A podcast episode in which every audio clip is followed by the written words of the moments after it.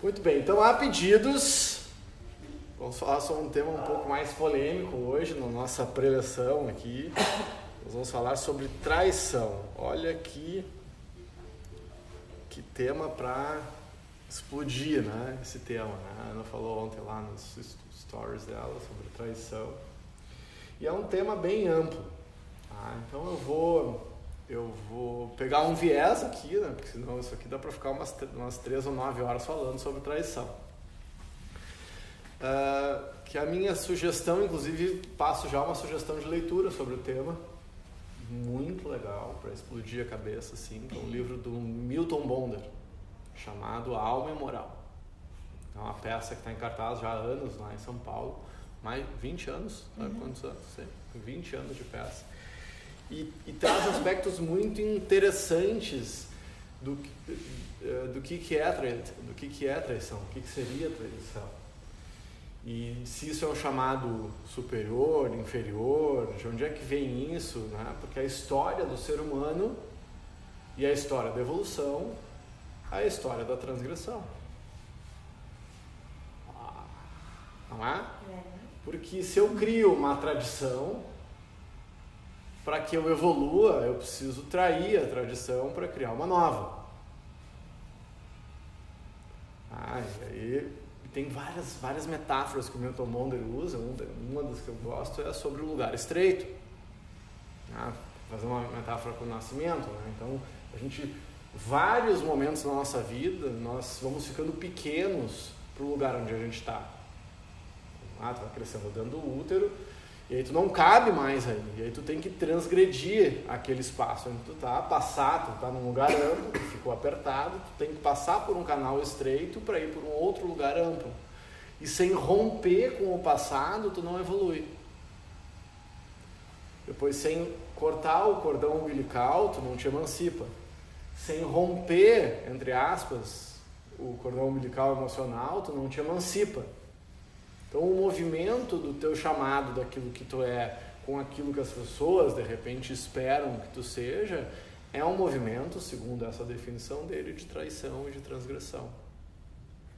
E um exemplo muito interessante que muitas vezes, olha, muitas vezes a traição está a serviço da tradição. Tu precisa trair para manter, que é a luta eterna, para quem estudou direito, entre o, o espírito da lei e a letra da lei. Não é? Então, os, os legalistas são da letra da lei. Eu não sou legalista. Eu busco saber qual é o espírito da lei, para que, que aquela lei serve.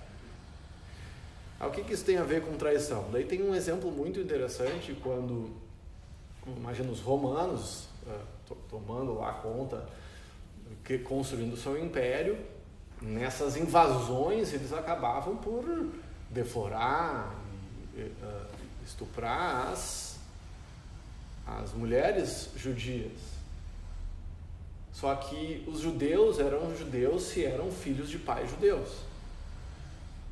E no momento em que havia, houve essa ruptura da tradição, o que, que eles fizeram? Eles mudaram, eles corromperam a própria tradição. Disse, não, judeu é filho de, mãe, de ventre judeu. Eles corromperam a própria lei para preservar a sua identidade e criou-se uma nova tradição. Então, a serviço de que acontecem as tradições? As traições, por exemplo, no casamento, nas amizades. O que está acontecendo ali? Por que, que isso acontece? Isso é um chamado de onde? É um, é um, é um chamado de quem está doente e precisa trair? Ou é um chamado de saúde que está num relacionamento que não serve mais? Longe na traição. Então, é só uma questão de lealdade, é uma questão filosófica, é uma questão cultural. Ah, será que é da nossa natureza ah, então ter relacionamentos X ou Y? Eu tenho que me enquadrar num tipo de relacionamento e se eu tenho um outro tipo de relacionamento, eu traio ou não? Uh, então, falar sobre traição, eu que sou um subversivo, E se eu não sou e não sigo a profissão que meus pais queriam? Isso, isso não é uma traição para aqueles que esperam que a gente seja advogado, médico, engenheiro. E se eu não sigo aquilo? Não é? Como é que as pessoas que, que seguem um caminho que não é o que esperam da gente, como é que, que, são, que são chamadas? Ah, isso aí é ovelha negra da família. Olha, negro pode ser, agora ovelha não. Não, ovelha aqui não tem ovelha. Ah, que então, se vê o diferente como transgressor, não importa, opiniões diferentes, formas de relacionar diferentes, e assim a gente vai. Então, quando entra nesse tema, uh, a minha sugestão, que a gente vai ah, falar sobre tra traição em qualquer área, primeira coisa é que a gente faça uma autorreflexão. Tá? Então a gente traz pra gente, assim, porque a nossa tendência é sempre botar no outro a culpa de qualquer coisa. Tá? Qualquer desentendimento. Então, onde foi, onde foi a minha responsabilidade numa relação construída a dois, ou a três, ou a quatro, não sei como é que cada um tem as suas relações. Então, se eu, muitas vezes as traições são só um sintoma. Um sintoma de alguma coisa. Ou um chamado por socorro, ou um pedido de ajuda, ou falta de carinho ou uma má interpretação, ou simplesmente um desaforo de quem não tem coragem de terminar o relacionamento. Porque tem gente que é assim, né? Olha, não tenho coragem, não tenho coragem de dizer que eu não quero mais. Só, não, não, não vai dar. Gosto muito de ti. Não, não é tu, sou eu. sou eu. Clássico. É, como é que é? Clássico. O clássico, né? Não é você, sou eu. Ah, mas se tu está construindo uma relação, e pá, eu não tenho coragem de me posicionar, dizer que eu não quero mais. E muitas vezes eu nem sei que eu não quero mais, porque chegar à conclusão de que eu não quero mais é, um, é uma questão, né? Porque eu não sei se eu quero continuar por apego, por medo de ficar sozinho. E eu tá, decidi que seja inconscientemente que eu não quero mais aquele relacionamento. Em vez de ter uma conversa honesta, até para ressignificar o relacionamento, o que, que a pessoa vai lá faz? Pronto seja aprontar o que você queira dizer com aprontar. Porque é mais fácil, na minha humilde opinião, separar-se em qualquer tipo de relacionamento se, se, se, tem um problema concreto. Ah, ele arranjou outra, ela arranjou outra. Não, aí, aí, aí, aí tu, tu tem um motivo concreto que tu pode botar a culpa em alguém que não é tu para tu te separar. Agora, se tu não tem nenhum motivo aparentemente concreto, como é que faz?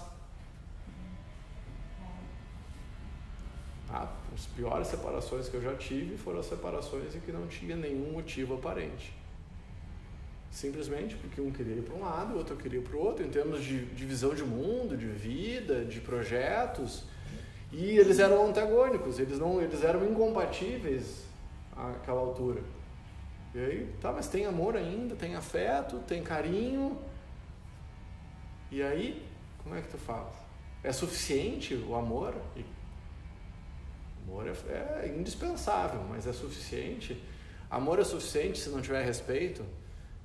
Amor é suficiente se não tiver carinho, se não tiver companheirismo. Amor é suficiente, depende dos, dos valores. Eu já tá todos os anos agora gente, agora não é mais todos os anos né mas de regra todos os anos a gente revisa nossos valores porque o último foi assim supimpa né acha que dá uns três anos acho que dá o próximo ah então amor diversão cuidado prosperidade e evolução esses são os nossos cinco valores e se começa, ah, tá, isso aqui não tá, você não está se divertindo muito, ah, não está divertido isso chama, chama a atenção um do outro, porque pô, são os nossos valores, como a gente está fazendo escolhas que não levam para um outro caminho. Esse é o nosso acordo. Então, minha sugestão é pré-traição é que se faça acordos claros. Que combinado não sai caro, né? Então, para quem não está aqui, não vai saber o que a gente vai falar depois.